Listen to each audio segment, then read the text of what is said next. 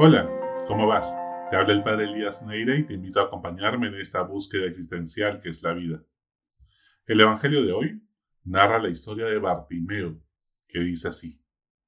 En aquel tiempo, al salir Jesús de Jericó con sus discípulos y bastante gente, el ciego Bartimeo, el hijo de Timeo, estaba sentado al borde del camino, pidiendo limosna.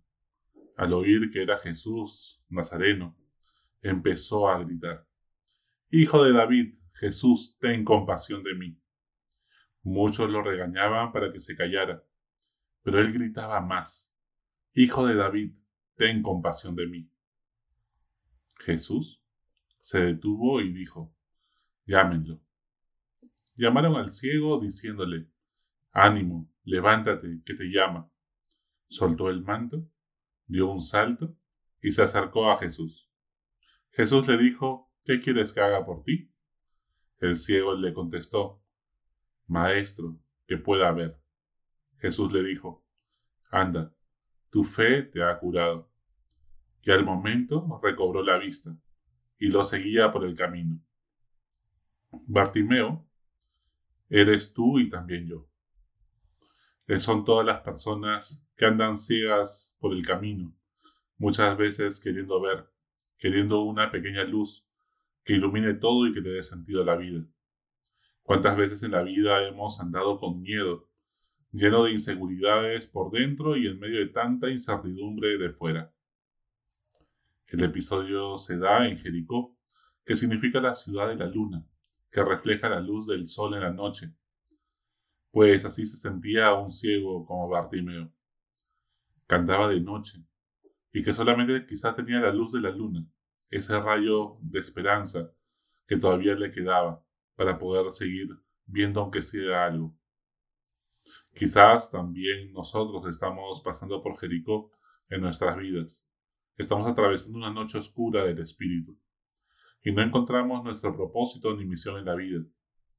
Nos sentimos solos, medios abandonados por Dios y ya muchos tendrán incluso algunas dudas de si Él existe o no, de si Él nos ama o no. Estamos viviendo años de incertidumbre sanitaria, económica, política y demás. Todo eso significa Jericó. El Evangelio menciona el nombre del ciego, Bartimeo, hijo de Timeo. No es usual que la Biblia y los relatos del Nuevo Testamento mencionen los nombres de los personajes. Bar significa hijo de, y Timeo significa honorable, altamente estimado o precioso. Y es que mientras para la gente que lo rodea y lo manda a callar, Bartimeo es insignificante, para Jesús es muy preciado. Los despreciados y marginados son los preferidos de Jesús. Y es que para ver la bondad de las personas y lo que realmente valen, hay que ver con los ojos de Jesús. Los demás son los verdaderos ciegos, que ven físicamente pero incapaces de ver con compasión. Seguramente se quedan viendo más su ceguera que a la persona misma. ¿Cuántas veces nos ha pasado a nosotros eso? Nos quedamos viendo más los defectos de las personas que a la persona misma. ¿No te ha pasado que ves sin admirar la belleza? ¿Que miras sin contemplar ni asombrarte ya? ¿Dónde fue que perdiste la vista? ¿Por qué te quedas solamente mirando lo malo o negativo de las personas? Y no su misterio, ese misterio de amor profundo con el cual también Dios lo ha creado. En medio de tanto trabajo y deudas, allí se ha quedado tu mirada entre los pendientes urgentes de la semana, entre la indiferencia de la calle cada vez más dura. La ceguera era un mal terrible y lo sigue siendo. Te postra, te dependiente de otros, sentir esa impotencia de no poder valerse por sí mismo, de no poder ser libre para andar y seguir a Jesús por el camino. La ceguera causa inseguridad. Vas a tiendas, no ves nada. Todo es oscuro por lo que tienes miedo. Y el miedo es lo contrario a la fe que lo ilumina todo, que le da color a la vida, que le da sentido a todas las cosas. Tienes suficiente fe para andar sin miedo por la vida o el miedo no te deja vivir? ¿Cuáles son esos miedos que no te dejan dormir? ¿Confías en Dios realmente? La fe en el Dios de Jesucristo no es solo aprenderse de memoria un credo, recitarlo o un rito dominical. La fe es la confianza que te hace fiarte de Dios porque lo has visto actuar en tu vida, en tu historia y te ha salvado. Te ha hecho enormemente feliz. La fe no es meramente racional, pero sí es razonable. La fe en Dios no es un sentimiento, sino la convicción del testigo que ha visto, que no es ciego ante tanta luz que ha iluminado su existencia. Es lo más bonito de la vida, como dice el culto Guadalupe, que prima en tu vida la fe o el miedo. Y si confías en Dios, ¿qué cambiaría en tu vida? ¿Tendrías menos miedo para seguir? ¿Para avanzar? ¿Para soltar? ¿Para no pegarte a las cosas? ¿Ni a las personas? Viendo que es mucho más grande el futuro que en el cual Dios te invita y el horizonte que te abre más que el pasado? ¿O seguimos anclados al pasado?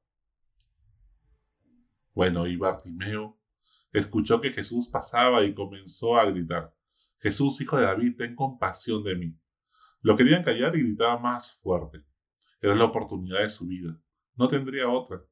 Y por eso grita fuerte no se cansa, persevera hasta que le hagan caso. ¿Y tú?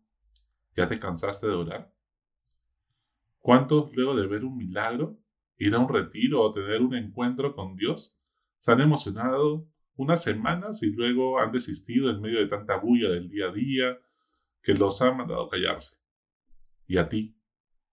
¿Quién te dice que te calles y dejes de buscar a Dios? ¿El juego del calamar o tu serie favorita de Netflix? ¿Las preocupaciones de la vida? ¿El trending topic de Twitter? ¿El cansancio al caer la tarde? A veces esas voces que nos mandan callar no vienen de fuera sino de dentro de nosotros mismos. Esas voces que gritan en nuestra mente. Tú no vales para nada. Nadie te quiere. Estás solo. Eres un fracasado. No te van a tener en cuenta. No eres tan bello, hermoso, hermosa como todos esos filtros que los demás se ponen encima. ¿Cuántas veces te has comprometido y te has quedado en? Esas voces que te paralizan y juzgan no vienen de Dios. Hay que desaprender desinstalar esas voces y hacer silencio para escuchar la voz amorosa de Dios que nos llama. Jesús, al escuchar su clamor, el clamor de Bartimeo, lo manda a llamar. Lo van a buscar y le dicen tres palabras clave. Ánimo, levántate, que te llama. La primera es ánimo, o sea, recobra el Espíritu de Dios, el aliento de vida. Vuelve a tener vida, vitalidad, ganas de vivir tener inquietud en el corazón. Vuelve a tener esperanza. La segunda es levántate. Es la misma palabra en hebreo que significa resucita. Resucita. Comienza a tener una vida nueva, una vida llena del Espíritu Santo. Una vida que te ve todas las cosas nuevas, te transforma, como si fuera el domingo de Pascua. Y la tercera palabra es te llama. Para los judíos, tu nombre es tu misión. Como te llama Dios es tu vocación, tu misión en la vida, porque nadie existe por las puras, porque hasta ser ciego es parte de su misión. Y Bartimeo suelta el manto, ese manto que eran las seguridades a las que se había aferrado, la única cosa que le quedaba, lo único que le daba abrigo en las noches de frío. Tenía que desapegarse de esa última seguridad humana para poder abrirse, abrir los brazos a ese gran regalo de Dios. ¿Y tú? ¿Qué manto tienes que soltar? ¿A qué te has aferrado? ¿Tus ahorros, tu trabajo, tu salud, tu pareja, tus hijos? Bartimeo da un salto de esperanza y libertad para ponerse delante de Jesús. Es realmente emocionante ese momento. Y entonces Jesús le pregunta a Bartimeo, ¿qué quieres que haga por ti? Bartimeo tenía dos opciones, pedirle una gran limosna que lo saque de la pobreza material o pedirle que lo cure de la vista. Si lo curaba ya no podría seguir pidiendo limosna. Y es que es fácil acostumbrarnos a victimizarnos, a pedir limosnas de cariño por, la, por el camino de la vida, manipular a los demás con nuestra miseria. Sin embargo, Bartimeo le pidió poder ver. Se tiene que tener mucha fe para pedir un milagro. Pedir poder ver significa, para todo ciego como tú y yo, poder dejar atrás todas nuestras inseguridades y miedos. Dejar de estar a un lado del camino victimizándonos y pidiendo limosnas, de cariño, para poder seguir a Jesús. Dejar de aferrarnos a un manto, para no sentir la soledad de la noche, y cambiarlo por la esperanza que le da color a la vida. ¿Y tú? ¿Quieres ver la realidad con los ojos de Jesús? Es meterte en problemas, ¿ah? Es nadar contra corriente, es comprarte el pleito por hacer de este mundo un mundo mejor. Es defender a los más vulnerables. Es indignarte por la corrupción y la injusticia. Es convertirse en antorcha para iluminar a los demás. Con un consejo, con una sonrisa de compasión, un salto lleno de esperanza, como Bartimeo. Una mirada que recobra la ilusión por volver a clases. Y por favor, un llamado desde aquí, humildemente, se necesita que los niños, los jóvenes vuelvan a clases ya. Hasta la próxima. Sigue buscando que Él te encontrará.